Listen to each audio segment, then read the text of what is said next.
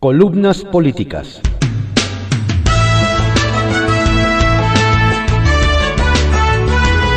Continuamos con la audiosíntesis informativa de Adriano Ojeda Román, correspondiente a hoy, lunes primero de noviembre de 2021. Demos lectura a algunas columnas políticas que se publican en portales informativos y periódicos de circulación nacional. Solo digo lo que veo, por Fernando Moctezuma Ojeda, que se publica en el portal de cconoticias.info. De altares y panteones a quienes se nos adelantaron en el camino, pero nos cuidan desde donde están. Ahora que hablamos de altares y tradiciones mexicanas, me permito hacer mi pequeña aportación a la ofrenda nacional, donde debe haber un lugar para el Estado de Derecho, para la autonomía de las instituciones y para la política mexicana, que murieron ya hace mucho tiempo y seguimos creyendo que ahí están. Pronta resignación. Desde la llegada de Andrés Manuel López Obrador a la presidencia de la República en 2018, la situación no ha hecho sino empeorar lo que ya de por sí estaba mal. Peor que eso es la, necedad de culpar de todo al pasado ya al de junto. Es decir, como lo comenté en este mismo espacio hace algunas semanas, tenemos un gobierno de muchas culpas y cero responsabilidades. Cualquiera que se tome un poco de tiempo para leer los datos oficiales se puede dar cuenta de que las cosas venían mal incluso desde antes de la pandemia, que solo vino a empeorar el panorama, pero se ha convertido en el pretexto perfecto para cubrir su incompetencia e ignorancia. La semana pasada, por ejemplo, le decía yo que el presidente se ha ido peleando con quienes podrían ser sus aliados estratégicos y el mismo lunes por la mañana arremetió contra el Fondo Monetario Internacional y sus políticas neoliberales, a unos cuantos días de haber pedido una renovación de la línea de crédito que garantiza el acceso a 61 mil millones de dólares en el momento que el país lo requiera.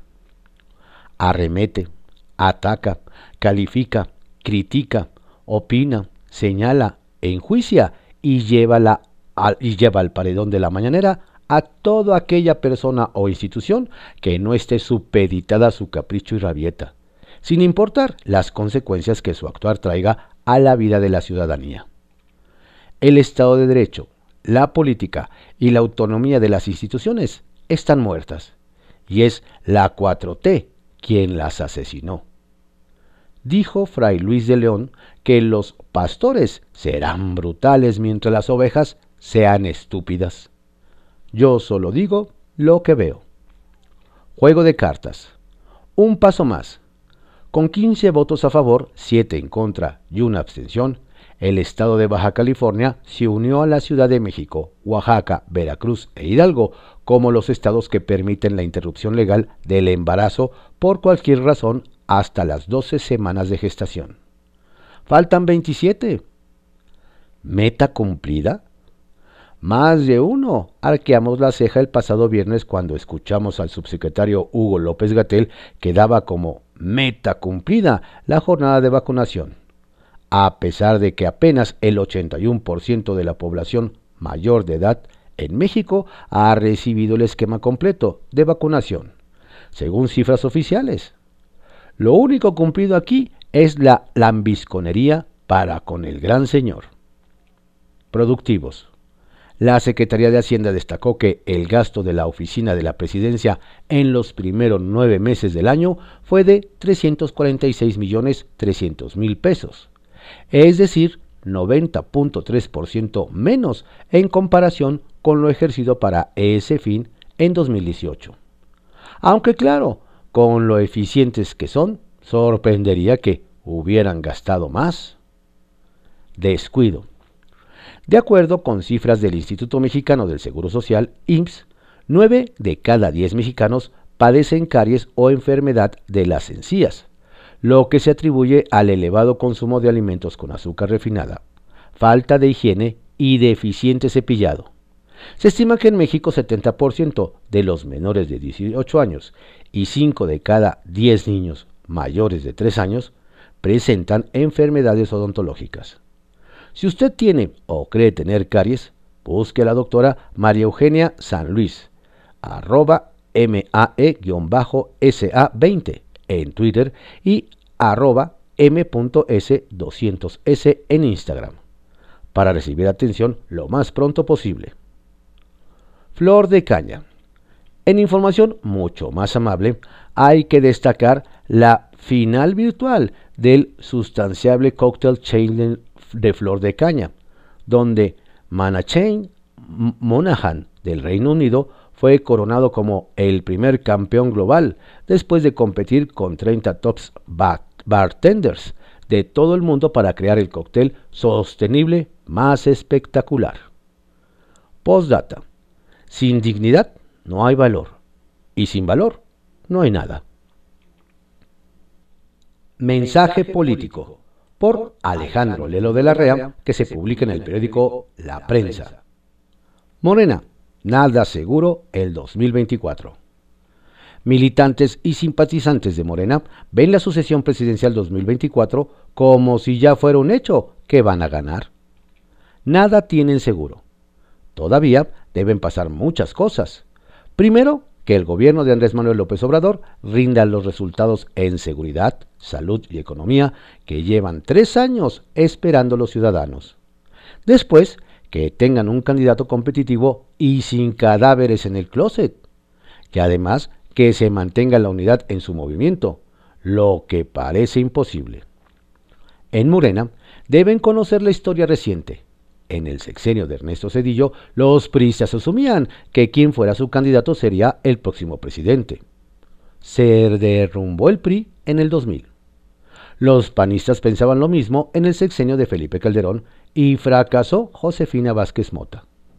Con Enrique Peña, otra vez los del PRI creían que iban a ganar con cualquier candidato en 2018 y se fueron al tercer lugar. Hoy las dos principales cartas de López Obrador tienen flancos débiles.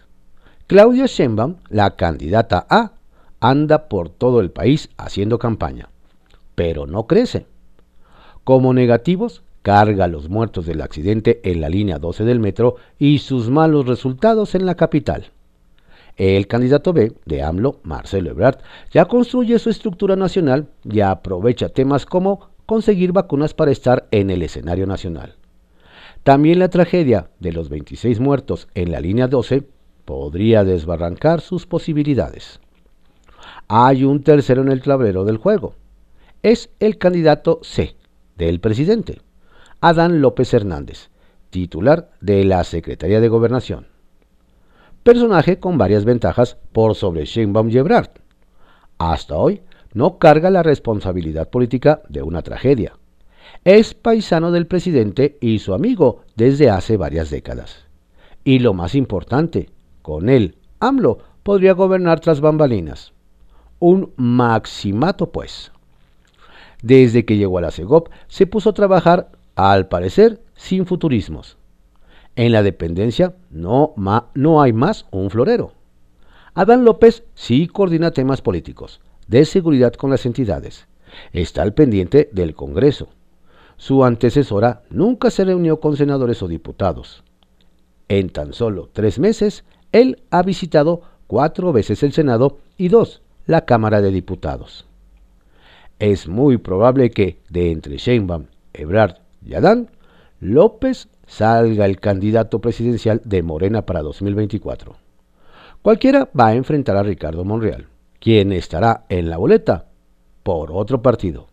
También por esto Nada tiene seguro Morena. Lo veremos. Pregunta sin ofender por Karina Aguilar que se publica en el periódico 24 horas. ¡Magia! Aplican 5 millones de vacunas en un día. Con tal de dar gusto al jefe máximo de la denominada Cuarta Transformación, sus súbditos hacen todo lo posible y lo imposible para cumplirle el presidente Andrés Manuel López Obrador prometió que a finales de, octubre estarían vacunadas todas las personas de 18 años y más. Sin embargo, esto no se logró. Pero aún así, las autoridades de salud refirieron que la meta se había cumplido. Pero llegaron al colmo, de acuerdo con los datos de la Secretaría de Salud, en una sola noche lograron vacunar a 5 millones de personas, pero solo aplicaron 600 mil dosis. Son unos genios, diría el clásico. Resulta que en el informe de las 17 horas del 28 de octubre se tenían 55 millones de personas vacunadas con esquema completo. Pero en el informe de las 7 de la mañana del 29 de octubre, es decir, 14 horas después, 60 millones de personas ya tenían el esquema completo. 5 millones más. No obstante, que la cifra de las primeras dosis solo bajó un millón. Es decir, las sumas y restas no cuadran. Fue así que de la noche a la mañana desaparecieron millones de vacunas, porque en los hechos no hubo campaña de vacunación masiva durante la madrugada, por lo tanto, no pudieron haberse aplicado. Es más, la cifra más alta durante todo el plan de vacunación fue en julio, cuando se aplicaron 1.500.000 dosis. Y desde entonces a la fecha, ese récord no se ha rebasado salvo el pasado 28 de octubre, que mágicamente aumentaron 5 millones de dosis, pero solo en el papel. Además, el subsecretario de Prevención y Promoción de la Salud, Hugo López Gatel, aseguró que la estrategia de vacunación ha sido todo un éxito. ¿Cómo puede decir que ha sido todo un éxito cuando se han regateado las vacunas a los, adolescentes? cuando se tienen 21.5 millones de vacunas sin aplicar, cuando miles de menores han tenido que ampararse para proteger su salud a pesar de ser un derecho constitucional.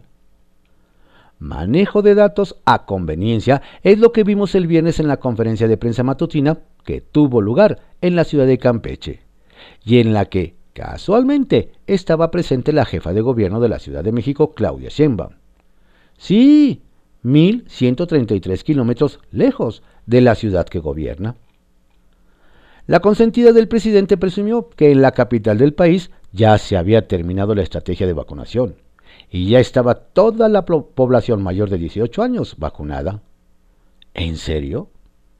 Con estos datos, la 4T confirma que hará y dirá absolutamente todo lo que sea necesario para cumplir los caprichos del presidente sin importar que estas acciones puedan llegar a ser ilegales o inmorales, como mentir y engañar al pueblo. Y en pregunta sin ofensa, México presumirá en la Cumbre Mundial del Cambio Climático COP20 que tiene lugar en Glasgow, Escocia, sus programas de Sembrando Vida y la prohibición de glifosato. ¿Cómo le dirá al mundo que su apuesta está en la construcción de una refinería y el monopolio de la industria eléctrica y no en las energías limpias? Serpientes y escaleras, por Salvador García Soto, que se publica en el periódico El Universal. En política exterior, presidente ausente, canciller presente. La máxima de que en política todos los vacíos se llenan la representan muy bien el presidente López Obrador y su secretario de Relaciones Exteriores, Marcelo Ebrard Casaubon.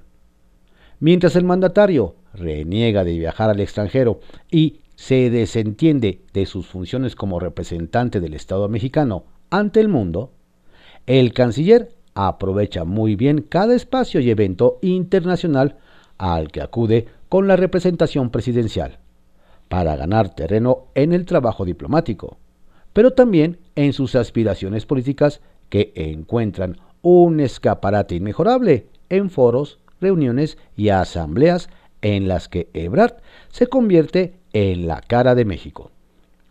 Un solo viaje al extranjero en tres años de gobierno da cuenta de la abulia y apatía que le genera a López Obrador los asuntos de la política internacional. A diferencia de política interna, en donde es jefe máximo y decide hasta el más mínimo detalle y movimiento de su gobierno y su partido, en los temas de la política exterior, el presidente prefiere delegarlo todo. Así, la relación estratégica con Estados Unidos quedó todo en manos del canciller Marcelo Ebrard. Lo mismo que la presencia de México en Latinoamérica, con todo y los intentos por reposicionar a nuestro país en el liderazgo regional que hace tiempo perdió y dar vida a una nueva alianza de gobiernos de izquierda que confronte y equilibre el poder y dominio de Estados Unidos en la región, con el impulso hasta ahora fallido a la CELAC para tratar de debilitar y desarticular la OEA controlada por Washington. Un buen ejemplo de la ausencia del presidente en los temas internacionales ocurrió el viernes. Mientras el presidente llegaba a Campeche y se dedicó a escuchar elogios desmedidos de la gobernadora, los presidentes de Estados Unidos Joe Biden y de 20 de las economías más grandes y emergentes del mundo arribaban a Roma para discutir asuntos relacionados con el cambio climático, la economía, la pandemia y las vacunas contra el COVID-19. Y como dice el refrán, ¿a quién le dan pan que llore? Ebrard, que si bien no era el único canciller en la reunión, era el más movido y el que más buscaba dejarse ver en el evento de los mandatarios. Se tomó fotos con Joe Biden, con Angela Merkel, con Justin Trudeau, con Emmanuel Macron, con Pedro Sánchez y con el anfitrión, el primer ministro Mario Draghi. Las reacciones al activismo de Marcelo en el G20 no se hicieron esperar, y en redes sociales se publicaron fotos y críticas al funcionario mexicano por andar buscando tomarse la foto con los líderes globales. Da pena ver a un secretario de Relaciones Exteriores de México correteando a jefes de gobierno en los recesos del G20, para tomarse una fotografía y exhibirla como si fueran reuniones de trabajo. Patética simulación mediática de Marcelo Ebrard. Publicó en su cuenta de Twitter el embajador jubilado Agustín Gutiérrez Canet, tío de la esposa del presidente Beatriz Gutiérrez Müller. Y aunque sus críticos le reprochan duramente al canciller que busque el lucimiento en sus encargos, quizá el principal reclamo debiera ser al presidente, que por un lado reniega de su responsabilidad constitucional como jefe de la política exterior y representante ante el mundo del Estado mexicano, y por el otro fue él, mismo quien abrió la sucesión anticipada en la que no solo Ebrard, sino su pupila Claudia Sheinbaum aprovechan cada resquicio de sus actividades públicas para promover su imagen, utilizando los recursos que les da su cargo. En el día de todos los santos, los dados mandan escalera doble. La semana empieza con fiesta y nostalgia. Estrictamente personal, por Raimundo Riva Palacio, que se publica en el periódico El Financiero. La mini yo sale a campañar. Cuando dice el presidente que hay que tirarse del décimo piso de cabeza, la jefa de gobierno de la Ciudad de México se lanza al vacío. Cuando dice que lealtad significa inmolarse, la jefa de gobierno se prende fuego. Cuando pide el presidente que brinquen como ranas, y ella lo hace sin parar. Le dice cállate y cierra la boca. Habla y la abre. Le exige ser institucional y se hinca. Quiere el presidente que ella ocupe su despacho en Palacio Nacional y ella hace todo por mostrarle obediencia, acatar sus deseos y reforzar sus humores. Claudia Sheinbaum se ha convertido, como observó desde julio Verónica Malo Guzmán, directora de Políticas Públicas del Centro de Estudios Espinosa Iglesias, en la mini yo de Andrés Manuel López Obrador. López Obrador tuvo que abrir prematuramente la sucesión para que pueda hacer volar a quien tiene alas cortas porque es la única que concibe en su boleta triunfadora. Sheinbaum acudió al llamado después de las elecciones de julio para que se realineara y aquella científica con personalidad y habilidad como política designada para tomar la estafeta de la familia y del movimiento fue sepultada ante su pequeñez en el escenario nacional político electoral y la necedad del arrastre presidencial aquellos aires de autonomía que hizo a muchos levantar la ceja con aprobación, desaparecieron. Aunque nunca caminó fuera de la ruta establecida por el presidente, lo hacía con la inteligencia suficiente para no verse como su apéndice. Ya no es así. No se comporta como jefa de gobierno, ni siquiera como regenta. Este viernes la llevó el presidente a un evento en Campeche donde no tenía nada que hacer para placearla, para que la conozcan y que sepan que ella es su candidata. De ahí se fue a Guanajuato, aprovechando que la Ciudad de México es la invitada de honor en el Cervantino. Pero en lugar de regresar a trabajar, se fue a las tomas de posesión de las gobernadoras de Baja California el domingo y Colima hoy. Desde junio, cuando tuvo fuertes pérdidas en las elecciones en la capital federal, ella ya no se pertenece. Parafraseando a su jefe, ella obedece todo. Que recibiera a Evo Morales, le dijeron, y cambió su agenda para tomarse fotos con él.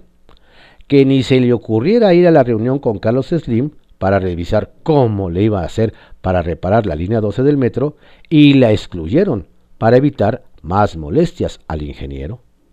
Que frenara el peritaje del metro y lo congelara tres semanas. Que no corriera la directora del metro porque fue quien le presentó a su esposa.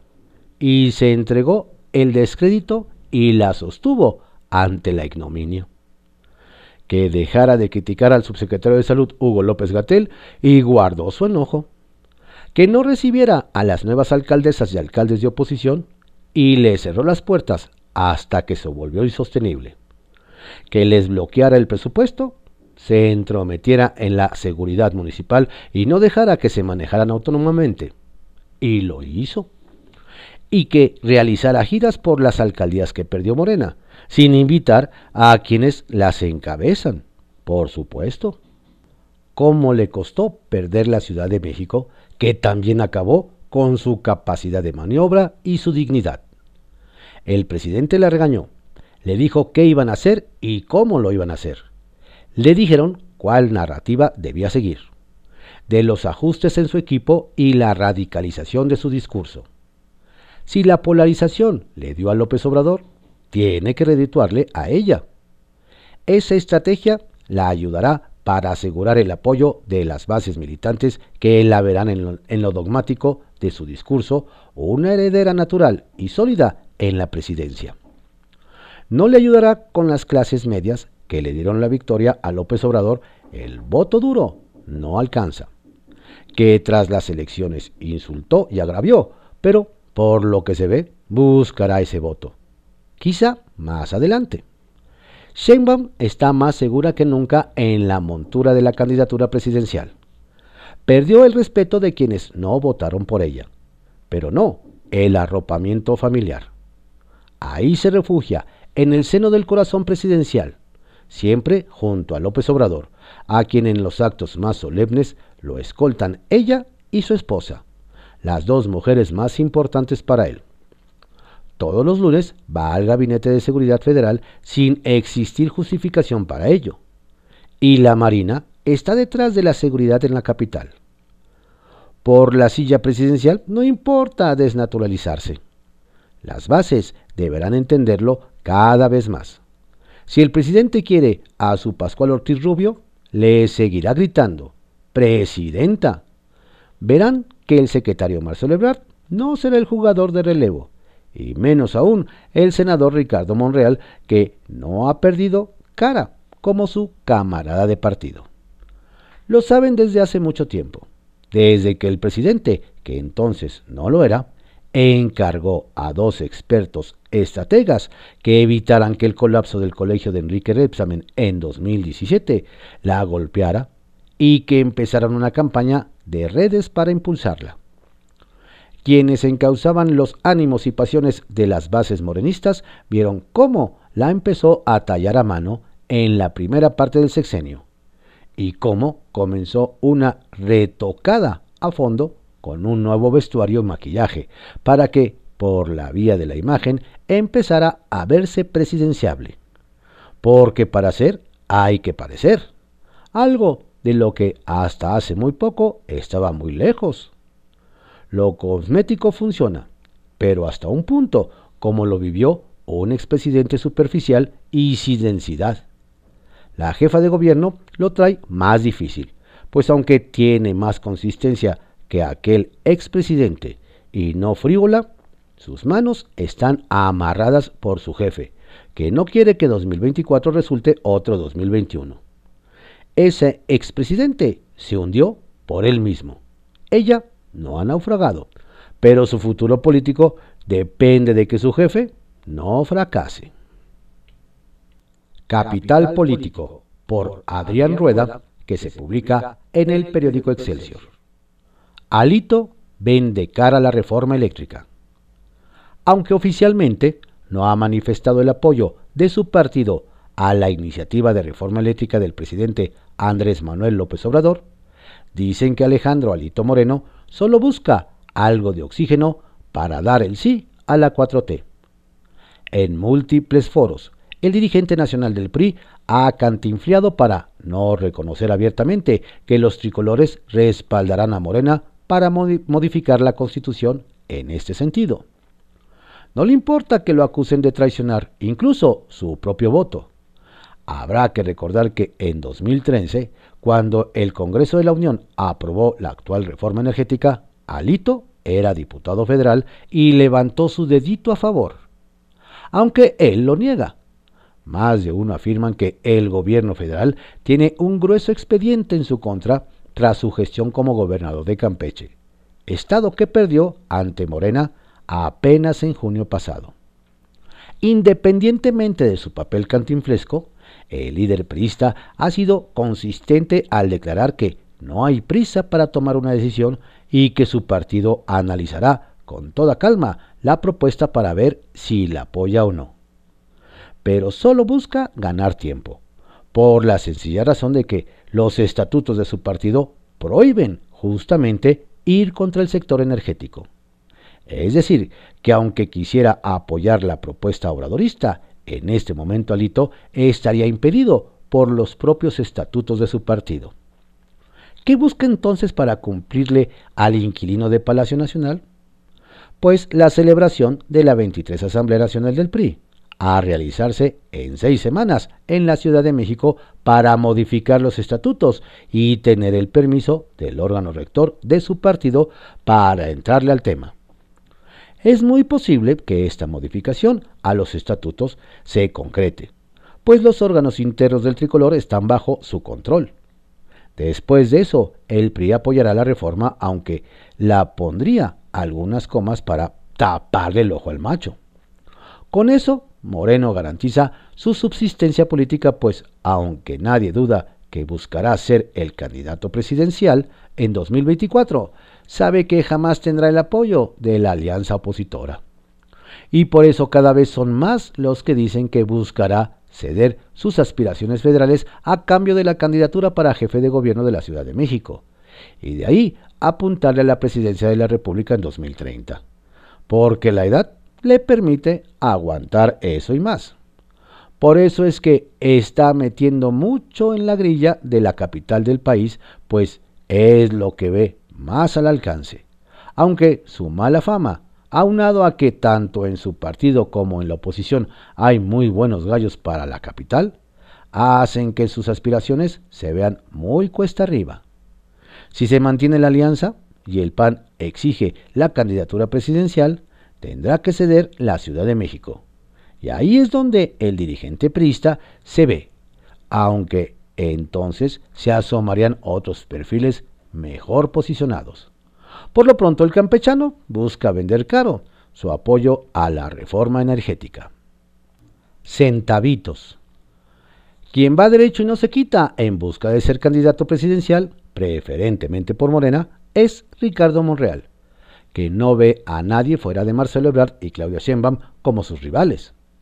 A diferencia de ellos, el Zacatecano dice abiertamente que quiere y no se bajará. El canciller afirma que toda su vida se ha preparado para ello, mientras que la jefa de gobierno insiste en hacerse como que lo único que le interesa es la Ciudad de México. Y ya el tiempo dirá, si se tardan mucho, Marcelo y Claudia, el senador, se les puede adelantar como opción y a ver si después lo alcanzan.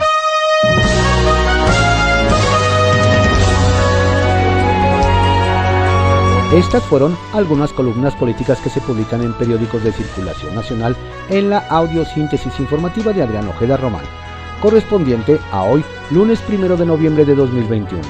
Tenga usted un estupendo día, por favor, cuídese mucho, no baje la guardia. La pandemia sigue. Excelente día, estupenda semana y exitoso y saludable mes de noviembre. Saludos cordiales de su servidor, Adrián Ojeda Castilla.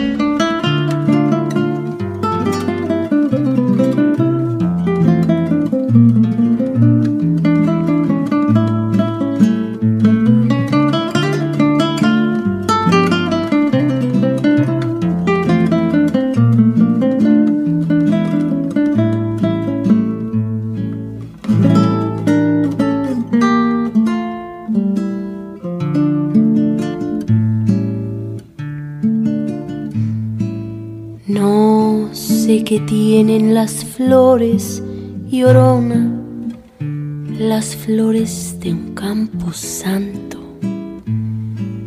No sé qué tienen las flores llorona, las flores de un campo santo. Que cuando las mueve el viento llorona, parece que están llorando que cuando las mueve el viento llorona, parece que están llorando. Ay de mí, llorona, llorona, llorona, tú eres mi chunca. Ay de mí, llorona, llorona, llorona, tú eres mi chunca me quitarán de quererte, llorona, pero de olvidarte nunca. Me quitarán de quererte, llorona, pero de olvidarte nunca.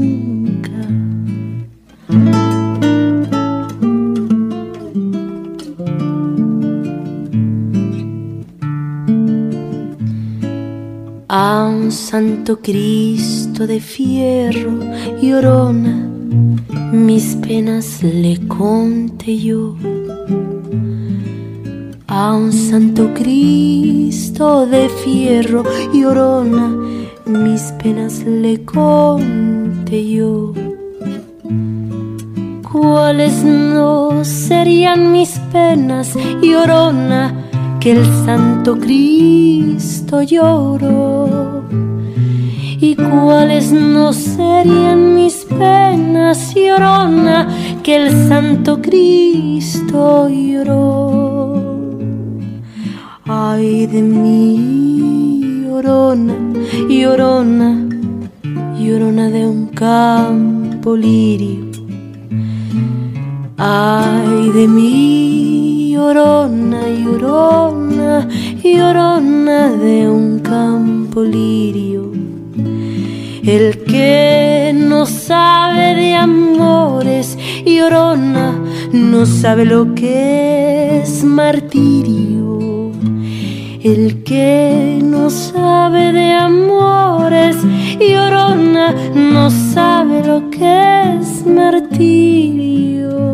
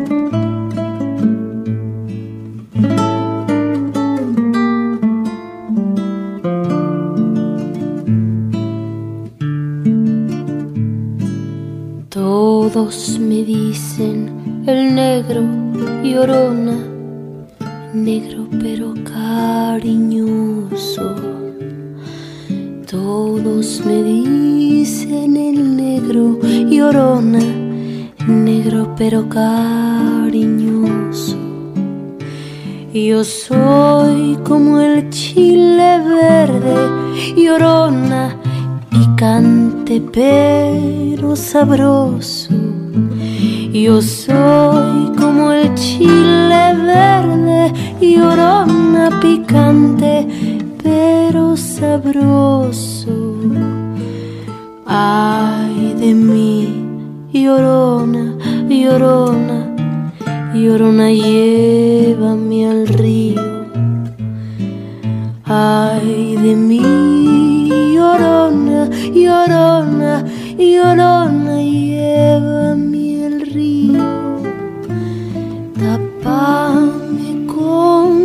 rebozo, llorona, porque me muero de frío.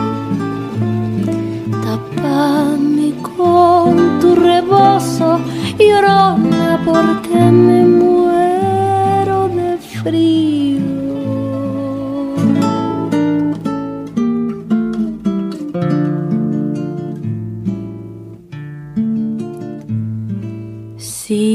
porque te quiero, quieres, llorona, quieres que te quiera más. Sí, porque te quiero, quieres, llorona, quieres que te quiera más. Si ya te he dado la vida, llorona, ¿qué más quieres? ¿Quieres más? Si ya te he dado la vida, llorona, ¿qué más quieres? ¿Quieres más?